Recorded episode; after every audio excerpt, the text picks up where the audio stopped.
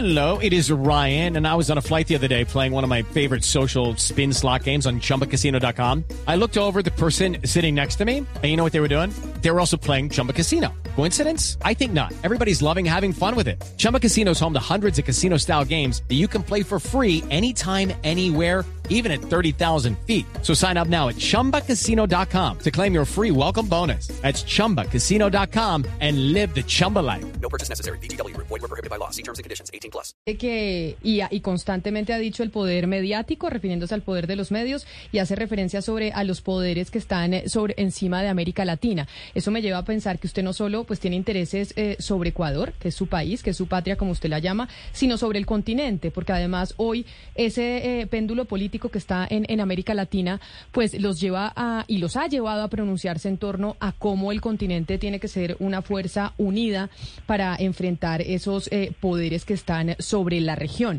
Cuando habla de esos poderes eh, sobre la región, ¿se refieren a qué específicamente, doctor Correa?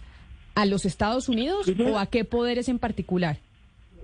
Yo no hablo primero del poder mediático ni a nivel ecuatoriano, sino a nivel mundial, un poder sin contrapoder. Claro, por eso, por eso se lo digo, porque usted, porque usted cada una de sus respuestas lo, lo, lo, lo referencia. Entonces, digamos como que uno de los del común denominador en cada una de sus respuestas es el poder mediático, como si ese fuera el enemigo. Me, me disculpa que se lo diga, pero es que en cada una de sus respuestas esa frase viene incluida. Pero, o sea, no, pero yo no veo problema, Camila, se lo repito directamente, si no, me, no fue explícito.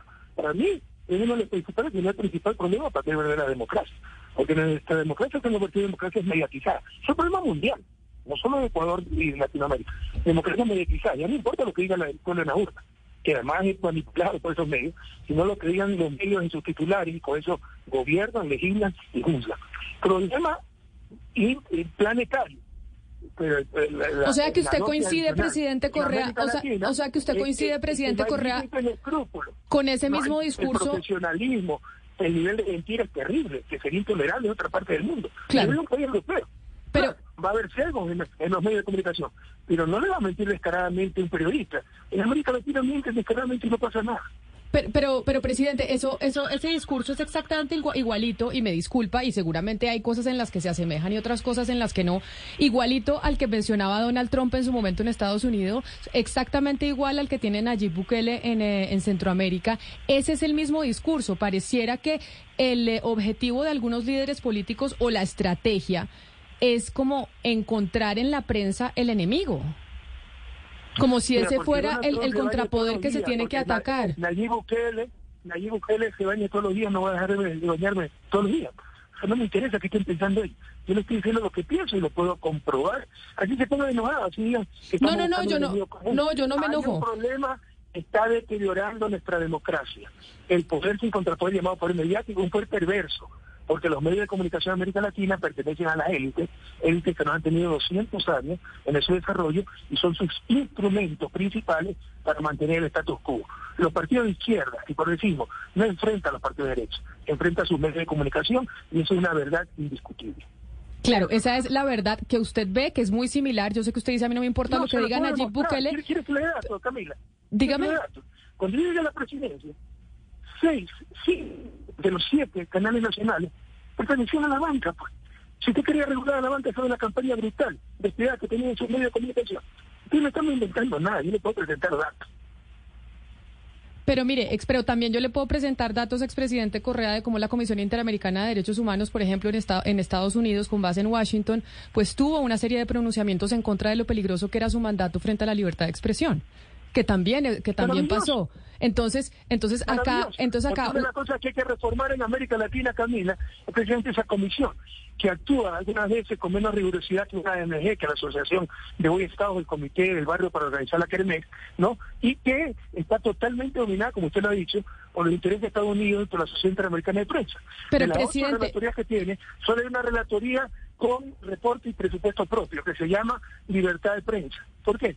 Porque es el poder mediático puede está atrás de eso. Es una cosa que tenemos que reformar en América Latina. Pero, presidente, a mí me parece muy interesante hablar con usted, sobre todo por el, pues, uno, por el triunfo que usted tuvo el, este fin de semana en Ecuador, por la imagen que usted representa en, en América Latina, pero sobre todo porque claramente sus ideas son muy similares a las del mandatario eh, colombiano Gustavo Petro. Y ahí en, logramos también entender un poco cuál es el plan que se tiene para el continente. Y yo creo que es importante que empecemos eh, a asimilarlo y que no está mal. Es que yo no le digo que esté mal, esto no es una crítica. Pero es ver, empezar, usted ya introdujo la palabra plan. Usted le consta que tenemos la palabra, eh, un plan con Gustavo.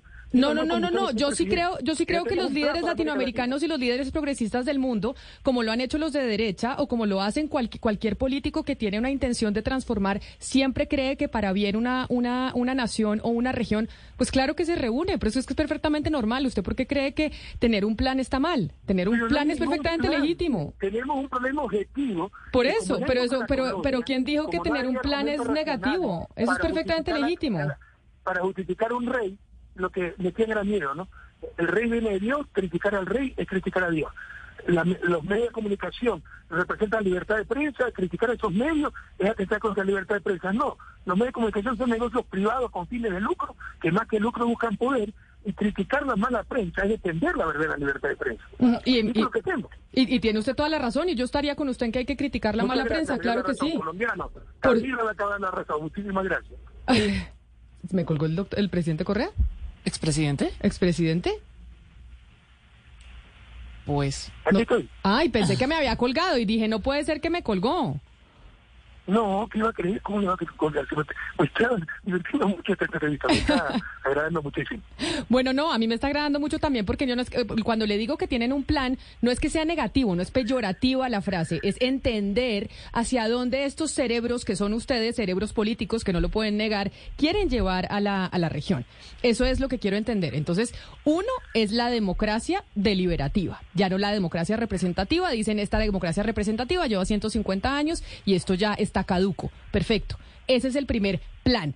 Dos, quitarle el poder a la, a la prensa, porque según usted, expresidente Correa, los medios de comunicación están en manos de los grandes grupos económicos y cuando se quieren reformar a los grupos económicos es imposible hacerlo sin el poder eh, mediático. Entonces, en lo que usted considera es que la prensa y los medios de comunicación deben estar en manos del Estado y es el Estado y los gobiernos los que deben controlarlos y entonces quien está en el poder es quien define qué se puede decir y qué no o cuál sería el manejo que se le debe dar a la prensa y a los medios de comunicación. Bueno, yo introdujo una serie de cosas que yo le he dicho y le conté a todo el público. Todo para reformar, la primera parte.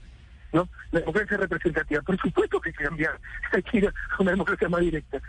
Cuando se planteó la democracia representativa, eh, hasta el siglo XIX elegíamos a nuestros representantes cuando empezamos a hacer República Independiente, para que vayan al Congreso y seis meses después regresen a contarnos qué decidieron por nosotros. Bueno, se puede saber el tipo real la discusión. Por supuesto que se requiere una democracia mucho más participativa, mucho más directa. Como el cambio tecnológico, todo cambia. ¿Por qué no va a cambiar el modelo democrático? Es obvio, es deseable, es sano. Es la primera cosa. Lo segundo, yo le he dicho que los medios de comunicación deben ser del Estado, le he dicho que hay que quitarle poder a los medios, hay que darle poder a los medios de comunicación, poder para decir la verdad, para defender la verdad. Estamos criticando el mal periodismo, los malos medios de, comunicación. Lamentablemente la prensa latinoamericana no es mala, es recontramala con las honrosas excepciones de siempre. Están en manos de la gente. Y obviamente no buscan defender la verdad, buscan defender los intereses de la gente, que no hay donde perderse, Camila. Que usted nos ha llamado cerebro, le agradezco mucho, nos está sobreestimando. Pero ese cerebro solo buscamos el bien común, no buscamos nada para nosotros. Y parte de ese bien común es tener verdadera información, la verdad como un bien fundamental para nuestra sociedad. Y lo que hace la prensa latinoamericana día a día es robarnos esa verdad. Sí, pero, pero expresidente Correa, mire, le quiero tocar un caso que usted conoce en el Ecuador de un periodista colombiano, Luis Hernández. Luis Hernández fue un periodista que fue muy opositor de sus gobiernos, fue una persona que lideró muchas investigaciones en lo que tuvo que ver con sus mandatos. Él constantemente se ha quejado de la manera como de, durante su gobierno recibió muy maltrato y pocas garantías por parte del gobierno de Correa. ¿Usted qué tiene que decir de ese caso, expresidente Correa? Primero no se llama Luis, sino José Hernández. Segundo, que si usted había tanta falta de libertad de prensa, ¿cómo puede tenerse tanto? Sus argumentos caen por su propio peso. Lo que pasa es unos increíbles vanidosos. Es verdad un opositor mío y ahora es cheerleader de Lazo, porque son periodistas de alquiler. Pero lo que pasa es que son tan engreídos vanidosos que yo le puedo decir ladrón, corrupto, dictador autoritario al presidente, pero si usted le dice eh, limitado, ay, ya atentado la libertad de prensa, ¿ya qué puedo hacer para el respecto? Ya es un problema personal psicológico de ellos, de complejo, frustración. Pero para empezar, ¿cómo pueden quedarse tanto si hay tanta falta de libertad de prensa? Pues? Claro. No le claro. una contradicción en sí mismo. ¿A qué? Claro, yo quiero, yo quiero aprovechar que estoy hablando o estamos hablando con un economista eh, expresidente porque surgió la idea de esta, de esta moneda en conjunto de América Latina, eh, primero entre Brasil y Argentina y luego los demás países de la región. El señor Elon Musk dijo, yo apuesto por eso, creo que es una buena idea, pero por el otro lado Paul Krugman dijo que era una idea terrible. ¿Usted como economista cree que es viable y es necesario que Latinoamérica, o al menos para comenzar Sudamérica, tenga una moneda en común como lo tiene la Unión Europea? es viable y al, no que sea, eh, es necesario, pero altamente deseable. En todo caso, ni siquiera es algo nuevo. Eso es lo que ya hicimos. Siempre propuse ese cobrar al nivel de UNASUR y lo hicimos a nivel del ALBA, con el sistema eh, de compensación, un sistema co- único de compensación regional, el SUCRE, y funcionó bastante bien, ¿no? Lamentablemente, por los diferenciales cambiarios que había en Venezuela, hubo gente que utilizó el mecanismo para cosas deshonestas pero como en esencia, conceptualmente, para el fin que fue creado, aumentar el comercio, minimizar la necesidad de una moneda interregional, extrarregional, perdón, funcionó bastante bien. ¿cuál es la idea? Primero lo que está planteando eh, Argentina y Brasil, lo que están planteando es una accounting currency, moneda contable, como fue en su momento el ECU eh, que precedió al euro, ¿no? No existía ECU, que nunca va a haber un billete ECU, era una moneda contable, una unidad contable. Entonces, eh, es altamente deseable porque, mire el absurdo, nosotros para el, gobierno, el comercio interregional, Sudamérica, Latinoamérica, utilizamos una moneda extrarregional, el dólar. Con eso generamos dependencia e incluso transferimos riqueza. Para ponerse la fácil, ¿no? Si Perú le vende una silla de 10 dólares a Ecuador, imprimiendo un billete de 10 dólares, es como que si Estados Unidos está cogiendo una silla de, de, de Perú. Lo que se llama el ingreso por señoría es un poco más complicado, pero no quiero caer en tecnicismo, ¿no? Entonces, minimizar esa transferencia de riqueza al no usar o al minimizar el uso de la moneda extrarregional. Eh, utilizar estos intercambios compensados y el saldo, mantenerlo en esta moneda contable es altamente deseable para la región y el primer paso para ir a una moneda regional que no es que diría es necesaria, pero sí sería altamente deseable, por varias razones, pero entre otras, porque el mayor peligro, incluso para una economía relativamente grande como la colombiana, bastante abierta, son los capitales especulativos. En países con economía abierta, relativamente, bueno, Colombia es grande para la tercera economía de la región, pero eh, para en términos de región, pero en términos mundiales, países desarrollados no es la más grande. Entonces esto lo hace grandemente vulnerable a nuestra economía y es mejor ir a bloques monetarios más grandes, que presentan costos, presentan restricciones en el manejo de la propia política monetaria, exigen cierta coordinación fiscal, pero creo yo que el beneficio neto es mu- mucho mayor, es decir, mucho más son las ventajas que las restricciones que presentaría una moneda común para la región. Pues, expresidente Rafael Correa, nos quedaríamos hablando con usted eh, muchas horas más, pero entendemos ¿Aló? que su tiempo, pues, ¿Aló? es... ¿Me escucha? ¿Aló? Aló, ¿me escucha? Expresidente Correa. ¿Será que me dejó de oír? ¿Aló? Aló. ¿Aló? Bueno, se nos fue el expresidente Correa. Vamos a ver si podemos mejorar eh, la comunicación. Decirle que muchas gracias. Seguramente, Claudia, él le dijo que iba a venir. No, finalmente dijo no. Él desmintió, no va a venir a Colombia, pero seguramente tendremos alguna visita del exmandatario en algún momento bajo el mandato del, eh, presidente Gustavo Petro. No, pues dijo que a vivir no, pero sí explicó que mientras esté el fiscal Barbosa, pues no existen las garantías para que él pueda estar acá, porque recuerde pues que él por tener una condena en Ecuador eh, le han emitido circular roja y él ya explicó que ante los organismos internacionales pues ha, digamos, eh, desvirtuado la fuerza de esa circular, pero pues el fiscal Barbosa no le da garantías de que no se vaya a producir una, una, una captura. Entonces él no se va a exponer a eso, pero por eso yo le decía, el fiscal Barbosa se va en un año y pues aquí podría estar el presidente Correa viviendo o haciendo campaña unos días. Yo es que le iba a decir, pero no sé qué pasó con la comunicación que no nos escuchaba al final el presidente Correa. Yo es que le iba a decir, cuando esté en Colombia, aquí nos vemos. Lo invitamos a cabina de los medios de comunicación que él considera que son el, eh, el drama de las democracias, ¿no? Porque en conclusión, si tienen una cruzada, yo sí creo que hay un común denominador entre los eh, nuevos mandatarios. Digamos que Correa no es un nuevo mandatario, pero en, eh, los políticos sí hay una cruzada en contra de los medios. El, el enemigo común, sin distingo del. eh, del eh, sector ideológico al que pertenezcan son los medios de comunicación. Usted mira a Donald Trump y no hacía sino estar en contra de la prensa. Usted mira, por ejemplo, a Nayib Bukele, igual. Usted miraba lo que pasaba en Venezuela, igual. A veces, a veces no. El propio presidente Gustavo Petro trina en contra de los medios de comunicación constantemente. Y usted escuche a, a Rafael Correa y en cada una de sus respuestas, casi que milimétricamente, si usted empieza a mirar, habla y en contra de la prensa.